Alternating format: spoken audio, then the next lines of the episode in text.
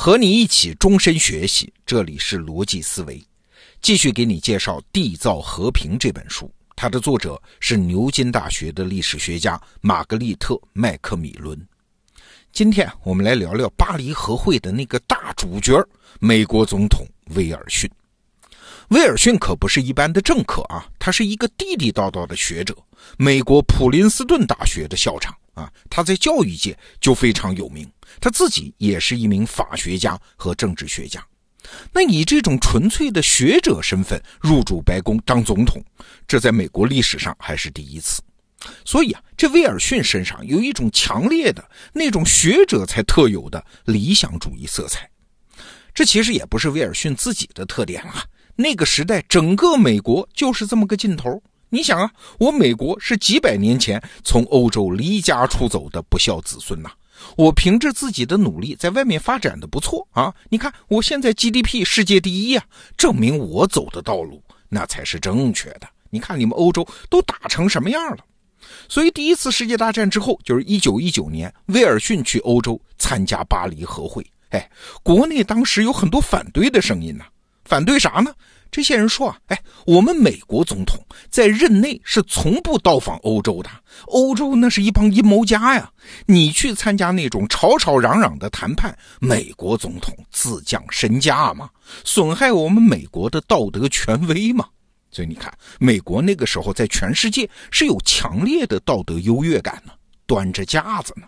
啊，所以当时有一位刻薄的英国外交家就评论说啊，说威尔逊总统来欧洲参加巴黎和会，就像是一位初次参加社交舞会的少女。确实哈，威尔逊有自己骄傲的理由，两个方面吗？第一，没有我们美国的参加，你们协约国能打赢德国吗？所以我是你们的恩人。啊，再看看你们欧洲盟国的家底儿，仗打完了，盟国总共欠美国政府超过七十亿美元的债务，这还不算你们欠美国银行的三十五亿美元，所以我有话语权啊。那第二呢，我美国来参加巴黎和会，我既不要赔款，也不要割地，也不想惩罚谁，我就是来重建世界的，所以我有道德制高点。这话语权和道德制高点就体现在一份文件里，那就是威尔逊啊在美国发表的十四点和平原则。那内容比较复杂了，一共十四点啊，我在这儿就不念了，我把它贴在这个音频附属的文稿里，有兴趣你可以去看。那这份原则呢，有的写的很实，比如说德国要归还阿尔萨斯和洛林，波兰要重建变成一个国家等等，这个很实。它有的原则就很虚啊。比如说，反对秘密外交，保障自由贸易，裁减军备，平等对待殖民地人民等等啊，这就很虚了。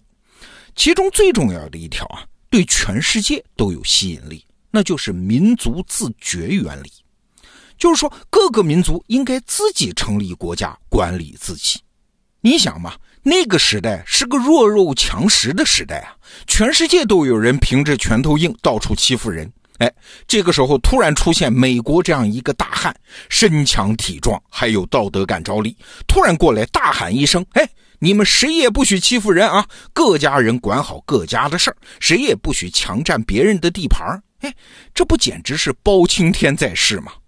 怎么样，听着挺好吧？但是理想主义这个东西啊，一旦到了现实中，他会遇到各种具体问题的，比如说。威尔逊就认为啊，一个界限清楚的民族，他就应该自治，应该成立自己的国家。但问题是什么才叫界限清楚的民族呢？比如说波兰人，好像很明显，那波兰应该成为一个国家，这问题解决了。那请问乌克兰人呢？斯洛伐克人呢？还有那些细分出来的人呢？比如说乌克兰人里面的天主教徒，或者波兰的新教徒呢？哎，这些人都觉得自己和其他的乌克兰人和波兰人不是一回事啊，他们也该自治，成立一个国家吗？哎，你要是这么分下去，可就没头了。尤其是当时的中欧啊，那儿的历史啊，让宗教、语言、文化那是乱成了一锅粥。那里大概有一半的人口有好几种少数民族的身份，那把它分到哪个国家呢？比如说，在巴黎和会刚开始的时候，就有一帮老头子啊，是来自斯洛文尼亚的白胡子老头，他们就组成了一个代表团，去找美国请愿啊，说我们这帮人啊，生活在斯洛文尼亚，就是巴尔干北部啊。但是我们这个镇上呢，有六万人都说德语啊，我们说德语已经超过了七百年了。现在好像要把我们加入什么南斯拉夫，哎，我们不愿意嘛，我们也不愿意并入德国，德国刚刚战败嘛。好，现在按照威尔逊的民族自觉原则，我们人太少，也不能成立一个国家啊。那我们申请你们美国行行好，把我们给并了，我们以后就是美国人，你看行不行啊？你看这不就是胡闹吗？还有的情况啊，比如说爱尔兰，现在在英国手里，但是很多爱尔兰人那个时候就想独立啊，也跑到巴黎来请愿。你威尔逊说民族自觉啊，我们要自觉啊，来，你来给我们主持公道。威尔逊说：“这个不能支持啊！爱尔兰属于英国内政，那为啥爱尔兰人就不行呢？”威尔逊给的理由很奇葩，说英国是个民主国家，你们爱尔兰人生活在一个民主国家中，你们可以通过民主的方式解决问题啊！哎，这话说的就明显不讲理。那也就是说，一个英国这样的民主国家并吞了哪个民族，那哪个民族就不适用你威尔逊说的民族自觉原则。你这不是强盗逻辑吗？还有一点啊，也是当时特别主张的一个做法，叫全民公决，就是说一个地方的事务归属哪个国家这样的大事儿，由当地人通过有国际监督的、不记名的投票来解决。哎，这听起来也对，是吧？但是你看，在实际中会发生什么？请问谁可以投票呢？是只允许男性投票，还是女性也可以投票啊？是只有居民可以，还是只要是在这个争议地区出生的人都可以投票啊？这些问题都是具体问题，拿原则是说不清楚的。我们举个极端的例子啊，如果按照全民公决的方法，那法国人就没办法收回他们的阿尔萨斯和洛林，为啥呢？因为这两个省、这两个地方原来是法国的呀，普法战争失败，这才割让给了德国。但是德国统治这两个地方之后，把当地说法语的人给赶走了啊，又让德国人往这儿移民。所以啊，你现在要胆敢在这个地方搞全民公决，那只能这个地方留在德国。那法国怎么能同意呢？更有甚者啊，民族自觉这个原则，你要想落地，那至少每个人得知道自己属于哪个民族吧？嘿嘿，但是事实上，并不是每个人都知道啊。比如说，一九二零年，就是巴黎和会之后的第二年，在白俄罗斯地区，哎，那个地方是什么？俄罗斯人、波兰人、立陶宛人、白俄罗斯人、乌克兰人混居的地区。有一位外部的调查员就来到这儿，就询问一位农民，说：“你是哪个民族啊？”他得到的唯一的答案就是：“无论在哪儿，我都是个天主教徒啊！”你怎么问他的民族，他都说：“我是个天主教徒。”对呀，很多人并不关心自己的民族身份啊，以民族来划分身份认同，这是一个现代社会的概念，对当时的很多人来说其实并不适用。所以啊，一九一九年年末，当威尔逊开完巴黎和会回到美国之后，他对国会就说了一句话。说当初我用这种表达方式，就是所有民族都有权自决的时候，我没有意识到，哎，有如此多的民族会接连不断的找上我们。你看，威尔逊有点后悔啊。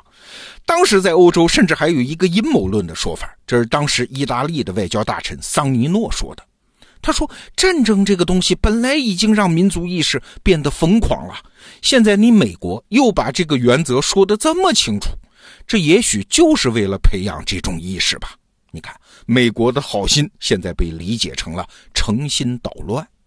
也不仅是外人呐，威尔逊自己的国务卿叫兰辛，他也在问呢：咱们总统在说“自觉”这个词儿的时候，他心里想的是个什么单位呢？这民族自觉是人种呢，还是地区呢，还是团体呢？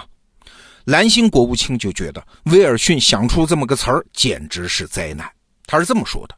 这种说法只会带来永远无法实现的希望。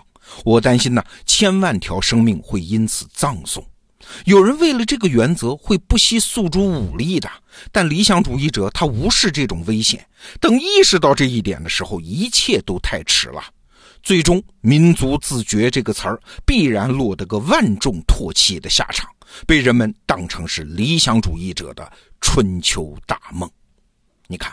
一个看似绝对正确的原则，往往具有很大的道德感召力啊。很多人走到这儿就已经非常陶醉，但是距离这些原则变成现实，哎，其实还有太远太远的距离呀。当然，我们今天说的还不是威尔逊理想主义悲剧的全部。明天我们接着聊。那今天我们给你介绍的这本书《缔造和平》，它的金牌版电子书，感谢中信出版社给了我们得到用户为期一周的独家全网特价，推荐给你。好，逻辑思维，明天见。